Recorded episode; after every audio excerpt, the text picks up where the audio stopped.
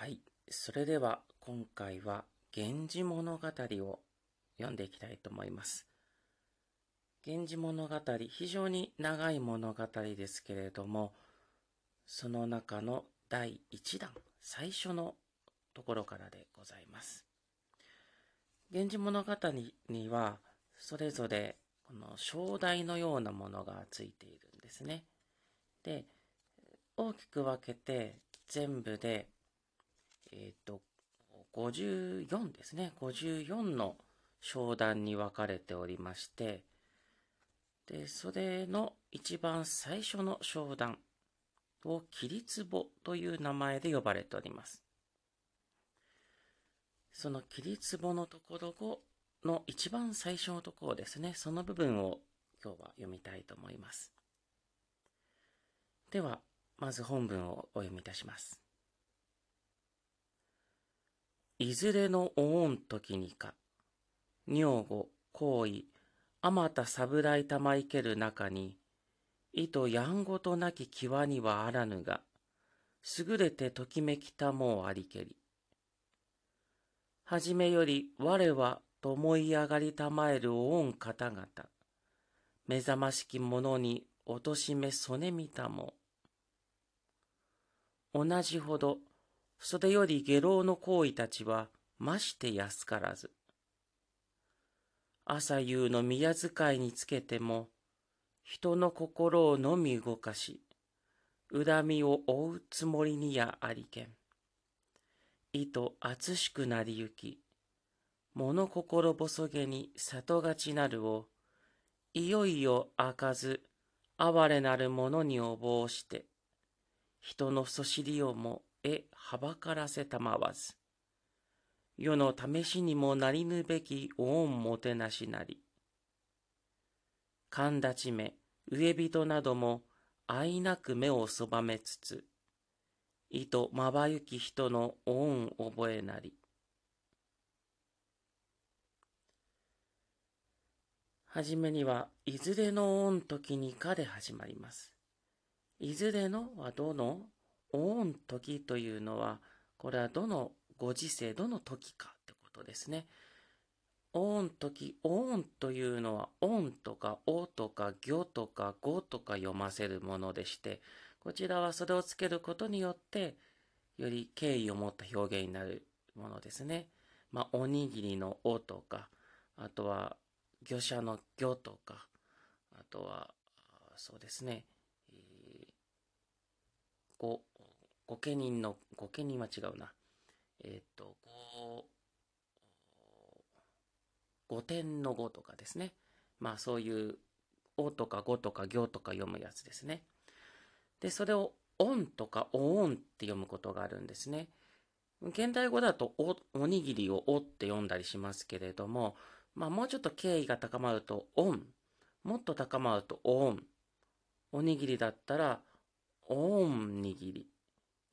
みたいになるわけですね。そうするとより敬意が高まるわけです。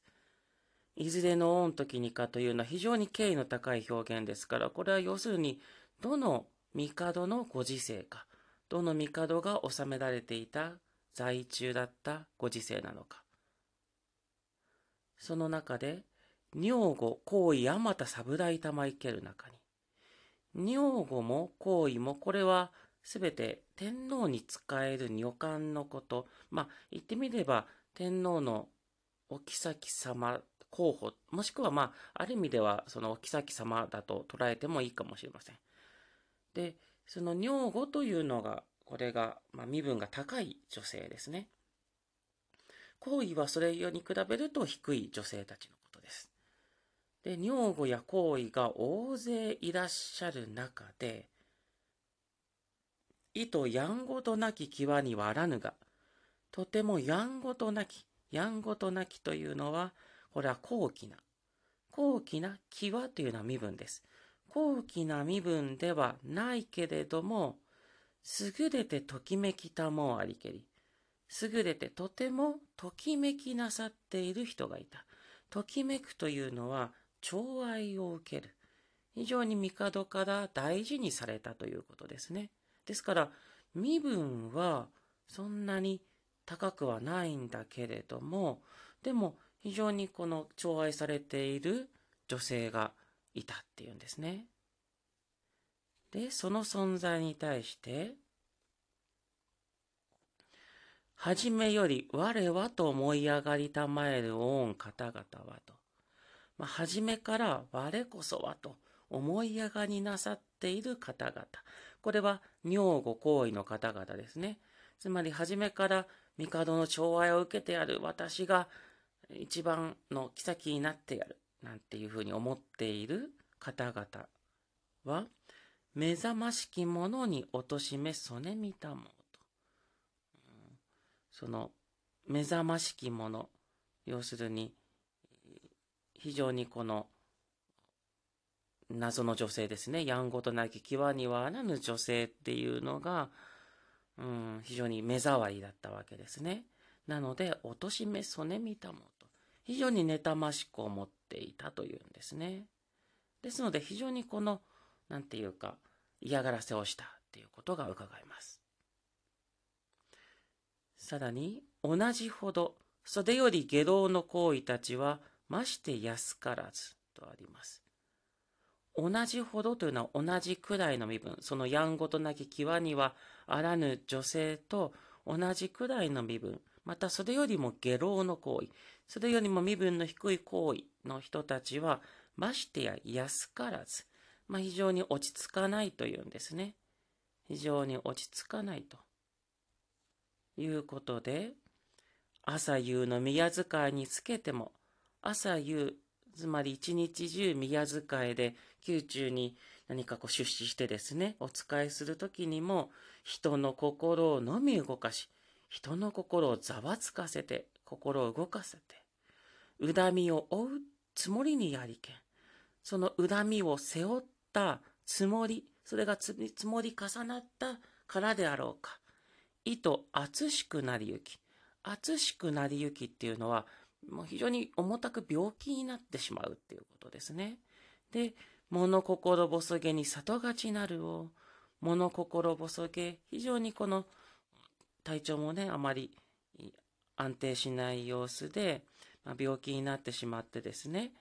里がちなる、里に下る、つまり実家に帰って休むということですね。宮中にそのままいると非常に大変だから里に帰ると。で、いよいよ、そうしたらますます開かず哀れなるものにおぼうしてとあります。ますます開かず。悪というのは現代語で言う飽きるという字を当てますけれども、これは満足するという意味です。ですから、開かずというのは満足しないで、その意図やんごとなき際にはあらぬ女性のことを哀れなるものだと、おぼうすというのは敬語です。大思いになる。ここからで敬語が使われていることがわかるんですが、これは帝がですね。ですから帝が非常にこの意図やんごとなき際にはあらぬ女性が病気がちになって里に下るので、ますますもう大事にして、かわいそうにと思いになって、人のそしりをもえはばからせたまわず。人のそしり。人が悪く言う。いや、そんな風にその女性を寵愛してはいけませんよ。なんていうことも全くえはばからせたまわず。はばかることもおできにならないで、で、世の試しにもなりぬべきおもてなし。世の試しというのは世の霊と書いてですね、この世間の霊になってしまう。つまり、世間のなんかそういう悪い評判、悪い悪霊となってしまう。そんなこと、そんな恩もてなし、そんな、その、ご様子であったと。もてなし方であったというんですね。で、それに対して、神立ち目、上人なども、愛なく目をそばめつつ、いとまばゆき人の恩を覚えなり。神立ち目や上人というのは、その、帝の側近の方々や、かなりレベルの高い身分の方々ですね。そういった方も、愛なく、なんかこう、良くないなというふうに目をそばめつつ、非常に目をそばむっていうのは、そばっていうのは、外、外側なんて言うんですか、旗って意味ですね。ですから、目をなんか背けながら、そんな意図まばゆき人の恩を覚えなり、非常にこのまばゆき人の恩を覚え、非常にこの寵愛が深かったということでございましょうね。なので非常にこの帝が、まずはある身分の低い女性をものすごく寵愛してしまった。で、それに対して周りの女房、行為たちは嫌がったんだけれども、それでもやめることなく。で、それで、その本人はストレスになってしまって里勝ちになるけれども、ますます帝はそれをかわいそうに思って寵愛する。で、周りもちょっとそれはさすがに良くないんじゃないかというふうに忠告するんだけれども、全然聞こうとしない。まあ、そんなご様子である。ということから始まります。で、この謎の女性の、にできる子供が、この源氏物語の主人公、光源氏その人になっていくということでありますね。というように、まず最初はこの光源氏のお母さんのエピソードから始まるということです。源氏物語一節には、このようにこの最初の部分は後から作られたとされることもあります。もうちょっと後の部分から光源氏が登場以降から始まって、後からこのお母さんのエピソードが付け加えたという、付け加えられたという説もあったりするんですね。まあいろんな説がございますけれども、ただ今となっては非常にこの最初の部分が源氏物語の最初として非常に有名な場面でございます。でもまだまだ光源氏はこの段階では出てこないということでございますね。では今回はこれ、この辺りいたしましょうかね。ではもう一度本文をお読みいたします。いずれの御時にか、女御、行為、あまた侍玉いける中に、いとやんごとなき際にはあらぬが、すぐ出てときめきたもうありけり。はじめより我はと思い上がりたまえる御方々、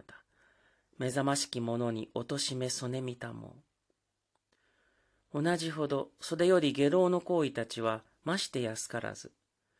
朝夕の宮遣いにつけても人の心をのみ動かし、恨みを追うつもりにやありけん。意図厚しくなりゆき、物心細げに里がちなるを、いよいよ開かず哀れなる者におぼうして、人のそしりをもえはばからせたまわず、世の試しにもないぬべき恩もてなしなり。